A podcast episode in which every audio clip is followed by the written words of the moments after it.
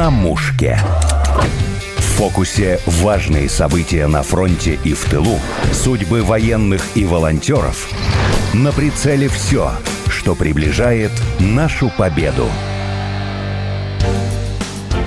Здравствуйте! Сегодня поговорим о помощи Донбассу. В гостях основатель сообщества жен российских дипломатов Христина Нестоянова и общественный деятель Оксана Митрофанова. Девушки, рада вас видеть в этот теплый осенний день. Добрый день. Вы недавно вернулись с Донбасса. Как вы решили туда ехать? Расскажите, с чего началась ваша поездка? Вообще, конечно, конкретно я очень давно езжу на Донбасс. И э, познакомившись с Христиной, я поняла, что это явно мой соратник в этом плане, и э, настолько она поддержала идею, что, являясь женой дипломата, конечно же, ей достаточно сложно регулировать свою деятельность, но как мягкая сила, конечно же, она с удовольствием поддержала историю помощи детям. Достаточно быстро пришла идея, что нужно поехать, познакомиться с детьми. Христина организовала помощь гуманитарную. Буквально там за неделю мы собрались, приехали, получили список от детского дома и просто купили то, что было необходимо, пообщались с детьми. Это было такое начало большой, долгой, я уверена, плодотворной работы. Христина, а как вы собирали помощь? Кто вам помогал? Я как раз хотела отметить эту важнейшую деталь, что несмотря на то, что ездила на Донбасс с Оксаной я одна, в качестве общественного деятеля я хочу это отметить, то, конечно же, представительницы сообщества жен российских дипломатов вложили немалую лепту в эту поездку, потому что помогли, в том числе с средствами, на которые мы уже на месте в городе Алчевске, Луганской Народной Республики, деткам покупали необходимые предметы, продукты и, собственно, все, что им нужно было на тот момент. Поэтому, пользуясь случаем, я и всегда это делаю, и с удовольствием снова благодарю супруг российских дипломатов за немаловажную помощь. Вы такой клич кинули среди жен дипломатов а в России, или, может быть, кто-то присоединился к вам из-за рубежа рубежа? Ну, в рамках нашего сообщества жен российских дипломатов, разумеется, женщины-представительницы, они находятся в самых разных абсолютно точках мира, но мы все объединены в одну большую группу, и на сегодняшний день даже, я бы сказала, в нескольких, так как у нас масса ресурсов. Откликнулись абсолютно разные женщины, как и находящиеся в Москве дома в этот момент, так и находящиеся в самых разных странах. Поэтому это совершенно никак не влияет на их местонахождение. Все хотят очень помочь детям Донбасса. Вы туда первый раз приехали или уже были Нет, там? Это моя не первая поездка, далеко не первая. Каждая моя поездка на Донбасс начинается с Алчевского интерната. А почему именно так сложилось? Мне кажется, так сложилось случайно. Я в самом начале своего думала, как свою деятельность перенаправить на Донбасс. И через знакомых узнала о существовании этого детского дома, о том, что он находится в не самых приятных а, условиях. И это была первая поездка. И я поняла, что, наверное, не нужно быть олигархом или не нужно быть каким-то там очень-очень значимым человеком, чтобы сделать маленькое доброе дело. Каждый раз приезжая на Донбасс, я просто просила у руководства список. Это, не знаю, могут быть средства личной гигиены, это может быть одежда, это могут быть продукты. Причем ты можешь привести то, на что тебе хватает, там, да, например, денег или каких-то возможностей. И любой помощи они будут благодарны, естественно. И это такая замечательная традиция. Каждый раз, действительно, приезжая на Донбасс, я первым делом езжу в этот интернат. О чем вы говорите? Разговариваете ли с детьми? Нужно понимать, что Приехали. интернат, да, это интервальное учреждение, да, там находятся дети до момента определения их статуса. Они еще не лишенные родители, например, да, но есть и сироты в том числе. С детьми, естественно, о войне ни я, ни Христина не разговаривали. Это, знаете, таким страшным мавитоном идет, то есть такой красной нитью. Дети прекрасно понимают, где они живут. Мы видели машину, которая попала под обстрел их детдомовская. Мы приезжаем, мы дарим им какие-то подарки, мы привозим им какие-то приятные моменты, вкусняшки, например. И это такое просто дружеское, доброе общение. Спрашиваем, как у вас дела, все ли у вас хорошо. В сторону войны с детьми мы не общаемся, потому что эти дети родились в войну, эти дети живут сейчас, и, к сожалению, они лучше нас знают, и страшно то, что они не боятся войны, потому что война — это их жизнь. Ничего нового в их мире не происходит. Христина первый раз приехала как раз на Донбасс, и вот расскажите ваши впечатления. Вы неоднократно попадали под обстрел, да? Вы в Донецк еще съездили? Да, но если можно, я хотела бы вернуться угу. буквально минутку еще к Колчевскому детскому дому. Вы знаете, меня лично потряс очень 14-летний мальчишка, которого, как нам сказали руководители этого детского дома, он за годы жизни там научился сам парикмахерскому делу и сейчас сам подстригает всех воспитанников. Вы знаете, я была потрясена, что вот, вот в этих вот условиях да, мальчишка сумел чему-то научиться. 14-летний, я еще раз это подчеркиваю. У меня уже дети взрослее оба. И помогает сотрудникам с тем, чтобы следить да, за внешним видом детей, которые находятся там, воспитанников. Вот у меня очень засело в голове это, и я очень хотела бы в следующую поездку в Волчевский детский дом, я очень надеюсь, что я смогу еще раз съездить туда. Знаете, этому доброму, совершенно потрясающему пацану привести инструменты профессиональные для парикмахерского дела и фартуку, чтобы как-то подчеркнуть нашу ему благодарность за то, что он в таких условиях может это делать. А что касается моих впечатлений, ну, знаете, как сегодня говорят, ожидание, реальность. И, конечно, когда мы ехали ночным поездом, плацкартом, это тоже своеобразно незабываемые впечатления были, потому что в плацкарте с нами ехали и, ну, как самые обычные люди, в сторону юга в свои отпуска, так и бойцы, возвращающиеся из отпусков или из э, госпиталей. И, вы знаете, вот такая смесь, если так можно выразиться, людей абсолютно самых разных в одном поезде. И мне очень важно было понять, как это все будет. Ну, Оксана сказала мне, успокойся, все хорошо. При пересечении границы Донбасса могу сказать, что каждую минуту я жила только в ожидании какого-нибудь прилета или выхода, да, я так уже это оперирую военной терминологии, чтобы вот, соответственно, своими ушами это все услышать. И я могу сказать, что увидела я и услышала я. Чем ближе мы были к Донецку, тем чаще мы это слышали. Хотела бы поделиться с вами, наверное, одним из самых ярких впечатлений за эти дни. Ранним утром я вышла одна из отеля, и рядом с этим отелем есть большой парк. Это было совершенно потрясающе солнечное, очень теплое утро. Я села на скамеечку. И, знаете, я наблюдала просто за людьми, которые тоже находятся в этом парке. Женщина в возрасте гуляла с собакой, шла небольшая компания подростков, боец с пакетами с едой, видимо, из магазина. И я смотрела на это все и думала, ну вот самый обычный город. Солнышко, утро, люди спешат все по своим делам. И тут недалеко где-то раздался тот самый прилет. Его было очень хорошо слышно. И я рефлекторно я вскочила с этой скамейки для того, чтобы посмотреть, что будут делать эти люди. То есть, ну, может быть, они куда-то побегут, может быть, мне нужно куда-то за ними. Что делать в этот момент? И знаете, что меня больше всего потрясло? Что эти люди, они не сделали ничего. Они продолжили свою жизнь. И я стояла, не понимая, что, может быть, еще будет да, прилет какой-то один, а вдруг он будет ближе, что мне надо делать. Газонокосилка все так же продолжала работать. Женщина все так же продолжала своей собаке бросать эту игрушку. Подростки продолжали идти и беседовать. Для этих людей это абсолютная норма. То есть они живут в этой вот обстановке бесконечных прилетов, разрушающих дома и жизни людей, да, очень многие семьи. И вы знаете, они настолько уже к этому э, привыкли, что они даже внимания не обращают. Это меня просто потрясло в то утро.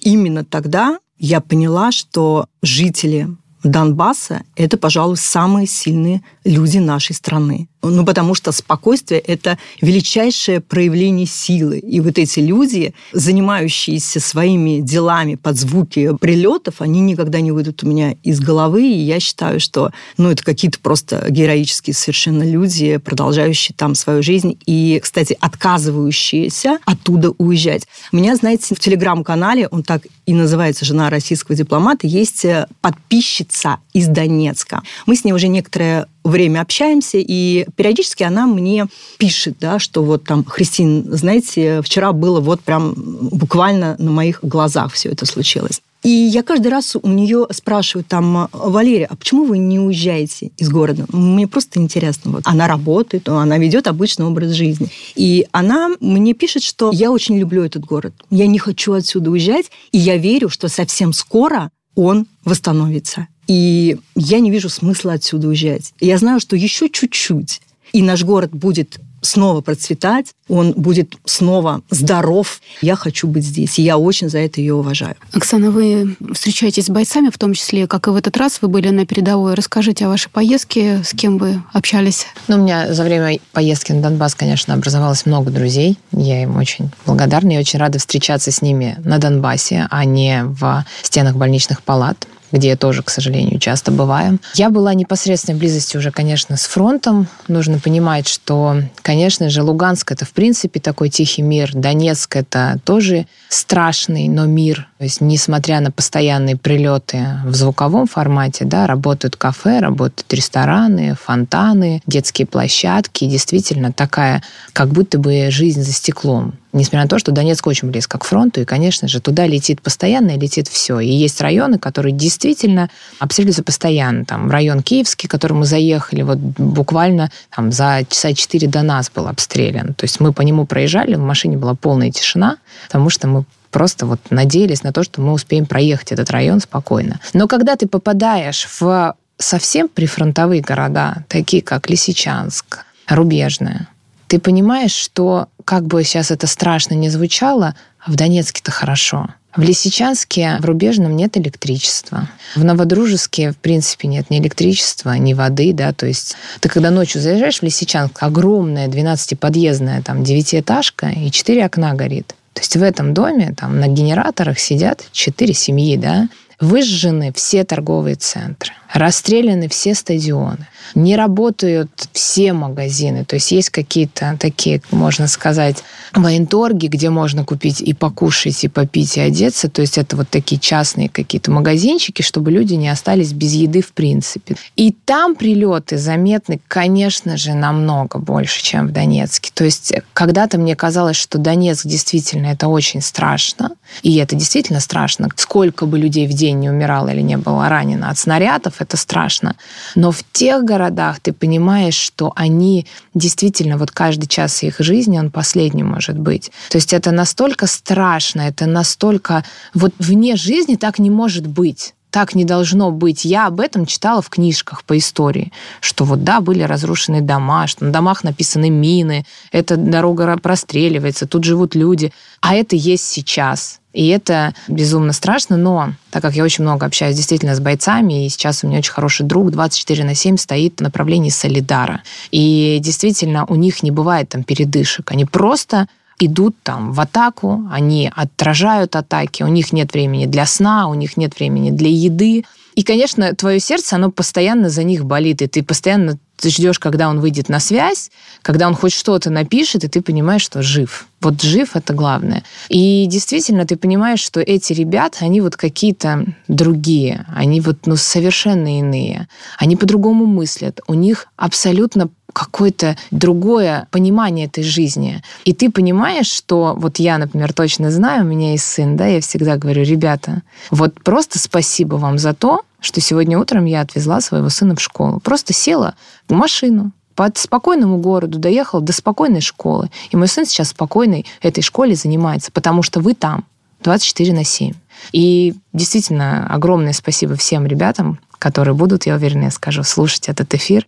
Вы настоящие герои, вне зависимости от звания, вне зависимости от каких-то там титулов. Каждый из них герой 24 на 7. Вы сказали, что они по-другому мыслят. Что вы имеете в виду? Нет, знаете, вот этого. Говорят? Донбасс мы с Кристиной общали, он как будто бы очищает, знаете, правда. Может, потому что мы в Москве, в столице, да, и я сегодня разговаривала как раз с бойцом, пока ехала сюда. Я из маленького города, я стремилась покорить столицу, там, красивая жизнь. А Донбасс, он очищает тебя от этого. ты понимаешь, что вот эти машины, эти какие-то понты, оно этого не стоит. Вот человеческое отношение, вот именно вот сейчас будет очень пафосно, но на Донбассе это не пафос. Вот душа, она намного дороже. Там ребята из региона в большей степени, правда. Простые, обычные ребята из там деревень, да, но они настолько настоящие и настолько по-другому звучит там слово дружба, забота, мужественность. Это все по-другому. И ты, когда приезжаешь сюда, тебе нужно немножко вот, ну, как бы осесть, правда,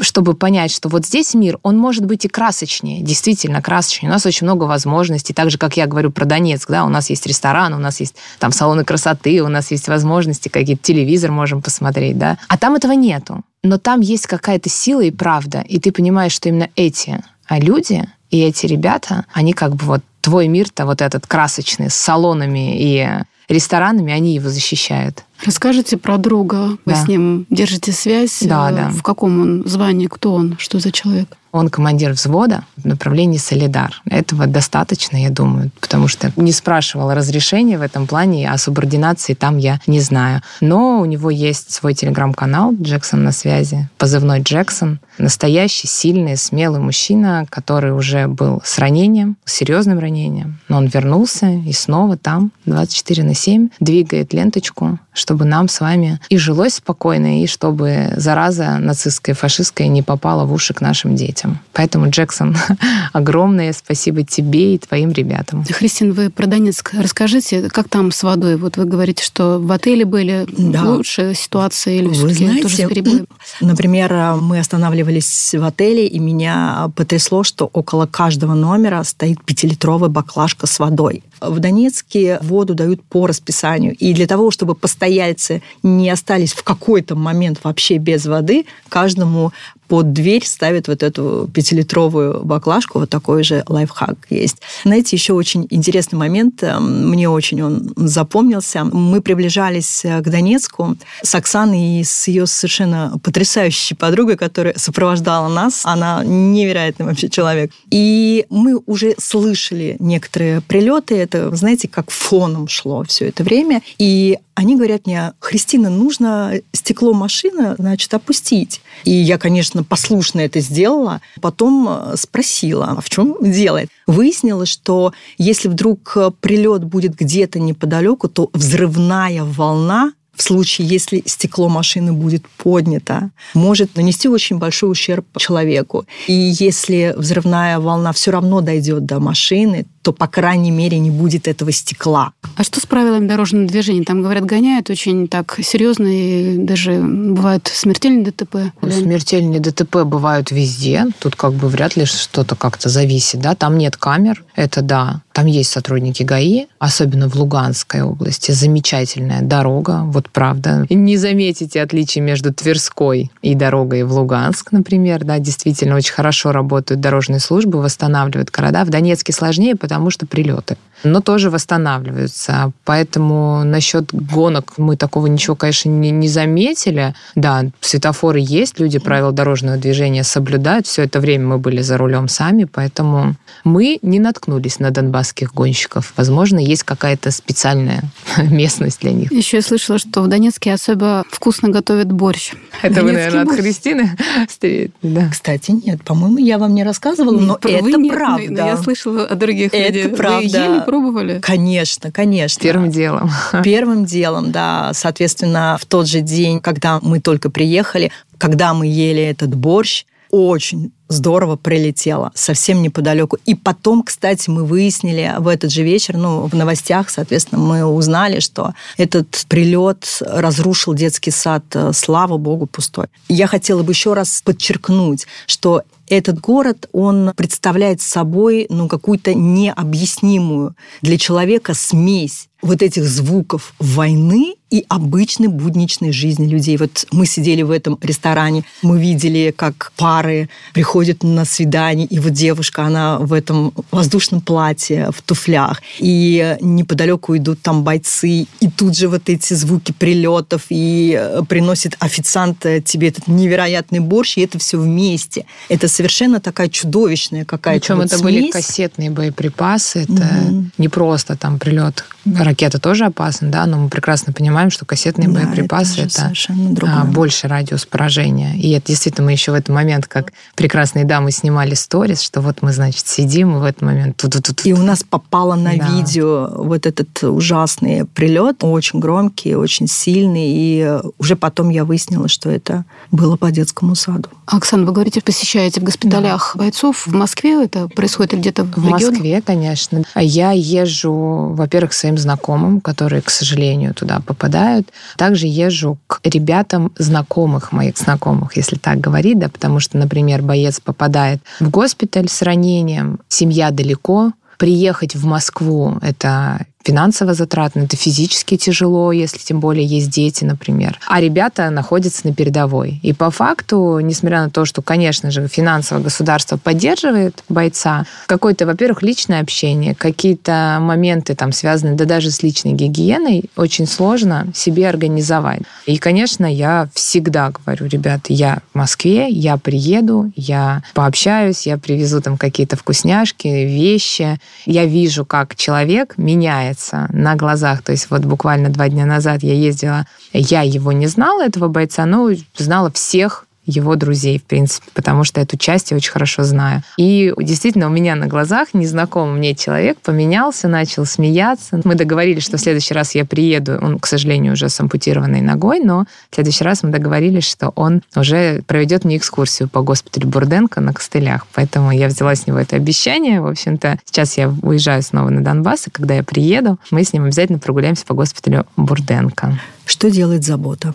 Да. И очень, знаете, отдельно хочу отметить, что ребята, которые с ампутацией, у них даже мысли нету о том, что они не вернутся туда. То есть он мне говорит, я сейчас вот там восстановлюсь, потом протез, и через месяц, там, к Новому году, в общем-то, после Нового года я вернусь к ребятам. Так ему передай. И очень много наших бойцов с протезами продолжают воевать. Это про то, что я говорю, что это другой мир, он чистый, другое мышление. То есть у них есть задача, у них есть долг не пустить то, что лезет к нам, то, что хочет убить и уничтожить нашу культуру наших детей, не пустить это. И ту цену, которую заплатили ребята, опять же, страшно, как будто бы учебник истории, да, но они стольких там своих друзей оставили, многие, кто местные, столько близких похоронили, семей. Творилось, особенно начиная с 2014 года, вот это от ополчензия, когда было, пока России не было там. Творился просто кромешный ад. И они действительно за идею за тех, кого они оставили, и тех, кто ждет их с фронта.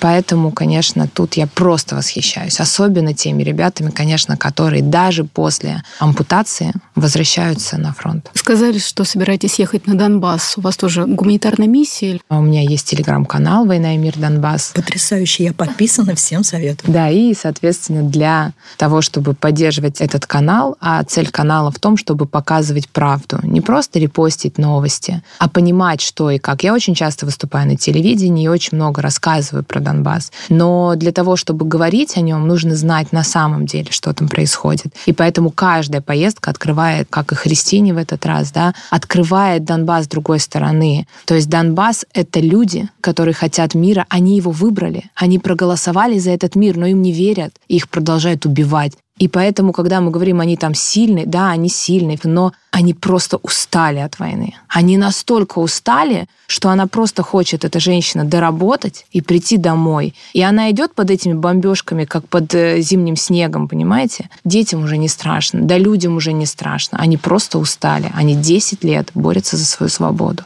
В завершение расскажите, Христина, какие у вас планы в отношении помощи Донбасса? Что у вас с сообществом жен дипломатов? Вы говорили, что ранее проводили ту же акцию в поддержку письмо солдату. Что еще у вас интересного происходит? Да, конечно. А на самом деле с самого начала событий жены российских дипломатов ну, скажем так, объединились в помощи Донбассу. То есть мы участвовали неоднократно в известной очень акции «Письмо солдату». И также участвовали в совместной акции с Министерством иностранных дел России, которые собирали гуманитарную помощь для жителей непосредственно Донбасса, и жены российских дипломатов очень активно тоже участвовали. Это было в том году. И, вы знаете, точечные акции, ну вот опять же по сбору некоторой гуманитарной помощи. Я думаю, что после моей поездки, благодаря, собственно, Оксане она и произошла, я в очередной раз благодарю Оксане тебе за эту потрясающую возможность увидеть это все своими глазами. Для меня это было очень важно. Я думаю, что теперь наша помощь станет еще более активной, и в том числе хотелось бы, конечно, помочь воспитанникам Алчевского детского дома. Есть там некоторые запросы, будем по ним работать тоже и, в общем-то, помогать дальше. Мы сделаем все возможное, чтобы людям, живущим на Донбассе, было, ну, хоть немножко лучше. И юному парикмахеру тоже привести профессиональные да, ножницы. Вот я себе такую поставила цель, что обязательно в следующий приезд это нужно сделать. Спасибо, что пришли. Напомню, что в студии были основатель сообщества жен российских дипломатов Христина Нестоянова и общественный деятель Оксана Митрофанова и ведущая Александра Полякова. На мушке.